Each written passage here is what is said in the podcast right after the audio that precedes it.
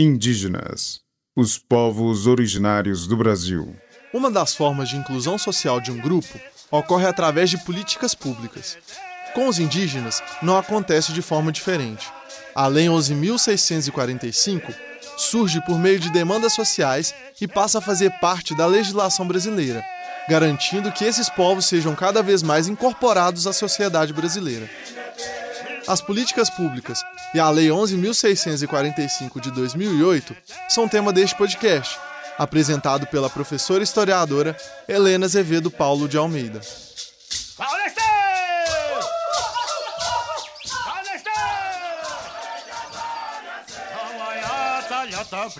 Já tivemos a oportunidade de começar a falar sobre os indígenas nos livros didáticos e como a representação sobre eles vem mudando nos últimos 15 anos.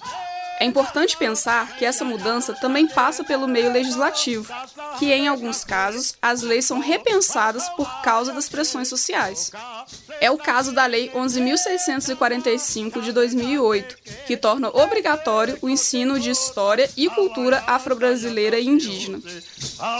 Desde a redemocratização do Brasil nos anos 80, os indígenas vêm ganhando cada vez mais protagonismo, e isso é essencial para que as demandas destes grupos sejam de fato atendidas. Os indígenas têm ocupado cada vez mais espaço no cenário político brasileiro. E os movimentos indígenas têm grande influência na promulgação da Lei 11.645.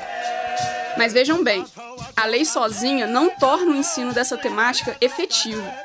São as demandas sociais que vêm por parte desses povos que tornam a lei possível. Essas reivindicações surgem devido à invisibilidade que a falta do ensino dessa temática traz como consequência. Até então, a abordagem do tema em livros didáticos e nas escolas era feita de forma tímida e superficial. Além disso, a necessidade de justificar a abordagem do tema era constante. Me pergunto qual foi o professor que abordou o tema antes da promulgação da lei e também não foi questionado sobre a necessidade daquilo. Isso acontecia porque a maioria dos não indígenas não consegue ver a violência que existe em não oferecer esse conteúdo.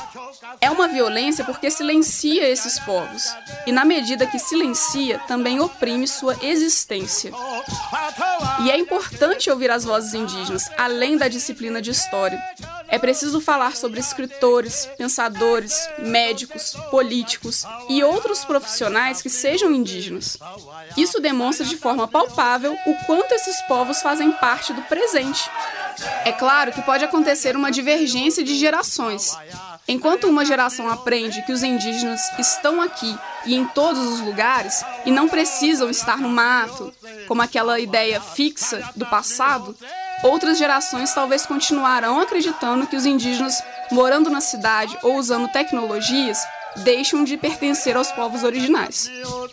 O ideal seria existir uma proposta conjunta e interdisciplinar de ensino-aprendizagem para o ensino básico. E no ensino superior, essa temática deveria ser oferecida em vários cursos, não apenas nas licenciaturas.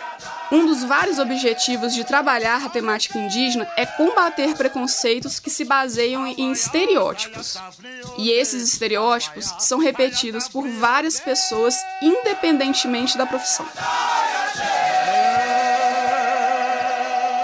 E se você gostou do tema e quiser ampliar suas reflexões sobre as políticas públicas e a Lei 11.645, a sugestão de leitura é o texto O Desafio da História Indígena no Brasil, do historiador João Manuel Monteiro.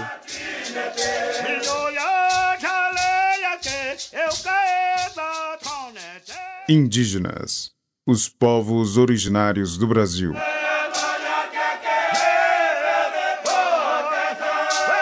Roteiro: Glaucio Santos, Helena Azevedo, Paulo de Almeida e Vitor Amaral. Pesquisa e apresentação: Helena Azevedo, Paulo de Almeida. Locuções de abertura e encerramento: Glaucio Santos e Vitor Amaral. Captação de áudio, edição e sonoplastia: Cimei Gonderim. Concepção de projeto e direção de produção: Glaucio Santos. Apoio: Grupo Cultural Wale Funiô, Jacildo Ribeiro, Carla Landim, Povo Paiaiá, Ademário Ribeiro, Danilo Nonato e Rômulo Ferreira. Produção geral, Central de Comunicação Público Educativa, Rádio FOP 106.3 FM. Realização Universidade Federal de Ouro Preto.